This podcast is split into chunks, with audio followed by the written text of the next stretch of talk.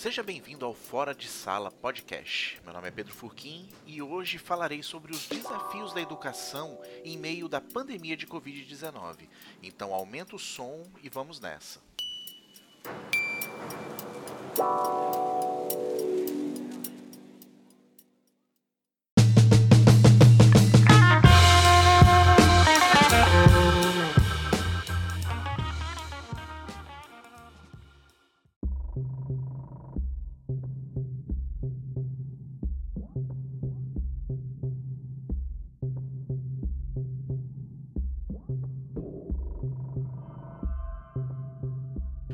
Momento em que eu escrevi o roteiro desse episódio, o cenário era o seguinte: mais de 16,8 milhões de casos confirmados no mundo, com pouco mais de 661 mil mortes. No Brasil, de acordo com os dados levantados, estávamos próximos de 2 milhões e meio de casos confirmados e quase 89 mil mortes. Um cenário preocupante por diversas razões, ainda mais quando pensamos na eminência do retorno às aulas presenciais de crianças, jovens e adultos no Brasil. O grande medo é a chamada segunda onda de contaminação. Para alguns analistas, não existe dúvida que ela ocorrerá, a questão é quando. Uma coisa que essa pandemia evidenciou ainda mais é o abismo social existente entre as classes. E se olharmos para os números da educação básica, de acordo com os dados do Censo Escolar 2019, veremos que dos 47,8 milhões de estudantes da educação básica, cerca de 38,7 milhões são da educação pública, enquanto 9,1 milhões são da rede privada de ensino. E ainda temos que considerar que houve uma queda de 2% no número de matrículas entre 2016 e 2019. E quando falamos em ensino superior, os números se invertem.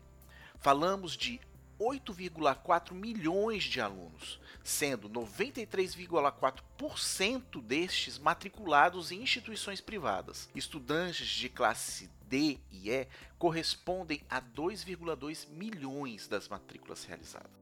Tendo em vista esse cenário, olhando somente para o Brasil, surge outra questão como conseguir manter o ensino de qualidade considerando as restrições impostas pela pandemia. Para ajudar os países, a Unesco criou um espaço no seu site.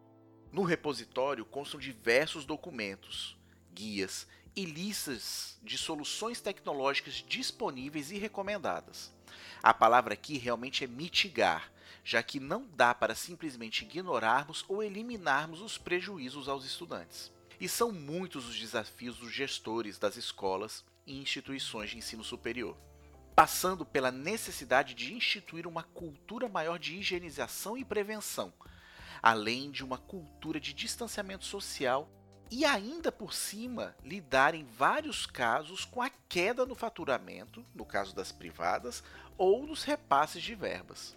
Em seu documento intitulado Key Messages and Actions for COVID-19 Prevention and Control in School, ou Mensagens e Ações-Chave para Controle e Prevenção do Covid-19 nas Escolas, a Unesco coloca como sugestões de ações a serem adotadas intercalar o início e término das aulas para evitar aglomerações nesses momentos, cancelamentos de todos os eventos, sejam esportivos ou culturais, remodelar os ambientes didáticos de forma a possibilitar uma maior distância de ao menos um metro entre as mesas dos alunos. E reduzir práticas que envolvam contato físico, ou seja, muitos detalhes a serem considerados antes de pensarmos em abrir as portas.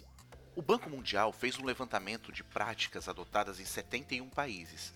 São ações que foram adotadas até aquele instante. Por exemplo, na Argentina, para citar um país bem próximo ao Brasil, através do site educ.ar, portal do Ministério da Educação, foram disponibilizados materiais que passaram por uma curadoria e com livre acesso a professores, gestores, pais e estudantes. Desde abril, iniciou um programa Seguimos Educando, que é transmitido e conta com 14 horas de programação diária, sendo 7 delas pelo rádio. Cada aula conta com um professor e um apresentador.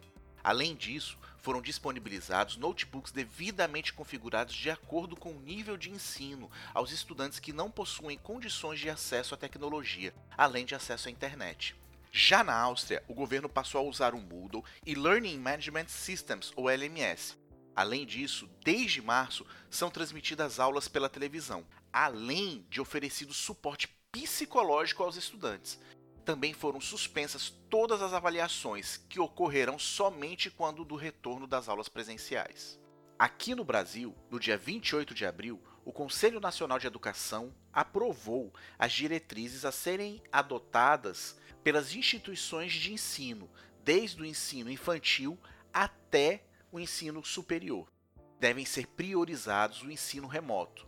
Além disso, especialmente as escolas devem fornecer aos pais e responsáveis pelos estudantes roteiros estruturados de aprendizagem, sempre tendo em mente que não está ocorrendo a substituição da figura do professor, e sim uma adaptação.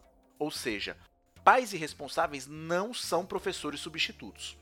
E um ponto especial que trago aqui é com relação à chamada educação especial. O documento reforça a importância do atendimento educacional especializado, o AEE, que possui nesse processo o dever de auxiliar os professores a pensarem em estratégias de ensino-aprendizagem específicas aos estudantes que necessitam de maior apoio, estudantes com deficiência, transtorno de espectro autista e altas habilidades ou superdotação.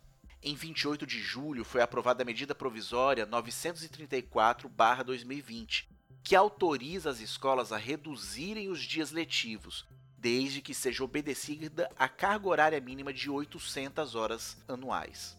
Já para o ensino superior, a recomendação é que sejam realizadas atividades não presenciais, ou seja, que as instituições de ensino superior invistam nas aulas remotas ou no modelo de educação à distância. Com tudo isso, ainda ficamos com várias incógnitas e problemas a serem resolvidos. Mas, para resumir, pois daria um outro episódio somente com essas questões, vou levantar alguns pontos. Primeiro, promover um maior debate entre a administração pública, profissionais do ensino, pais e responsáveis e representantes das instituições de ensino de todos os níveis, para melhor definição de como e quando se dará o retorno às aulas presenciais e quais protocolos serão adotados.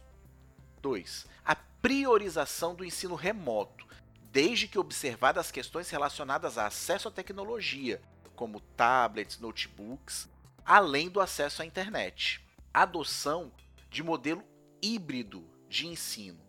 E quarto, uma maior transparência nas informações, uma vez que será necessário, caso ocorram momentos presenciais, alertar a todos quando uma pessoa que tenha participado desse momento apresente sintomas compatíveis ou mesmo venha ter diagnóstico de Covid-19 confirmado.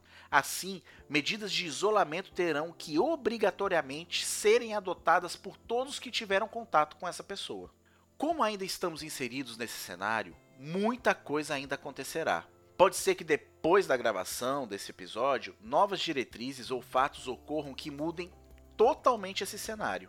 Ainda não está descartado um eventual novo lockdown, caso o número de casos venha a disparar. Mas, como educadores, gestores e pais ou responsáveis de estudantes, temos que ampliar o debate para que todos tenham um mínimo de segurança.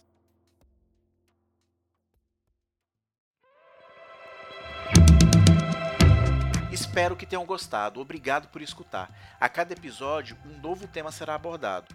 Caso queira enviar alguma sugestão, crítica ou mesmo acrescentar alguma informação, você pode me procurar nas minhas redes sociais. Elas estão listadas na descrição do episódio. E em breve, com o lançamento do meu site, tanto os episódios como outras informações estarão disponíveis. Então, até o próximo episódio do Fora de Sala Podcast.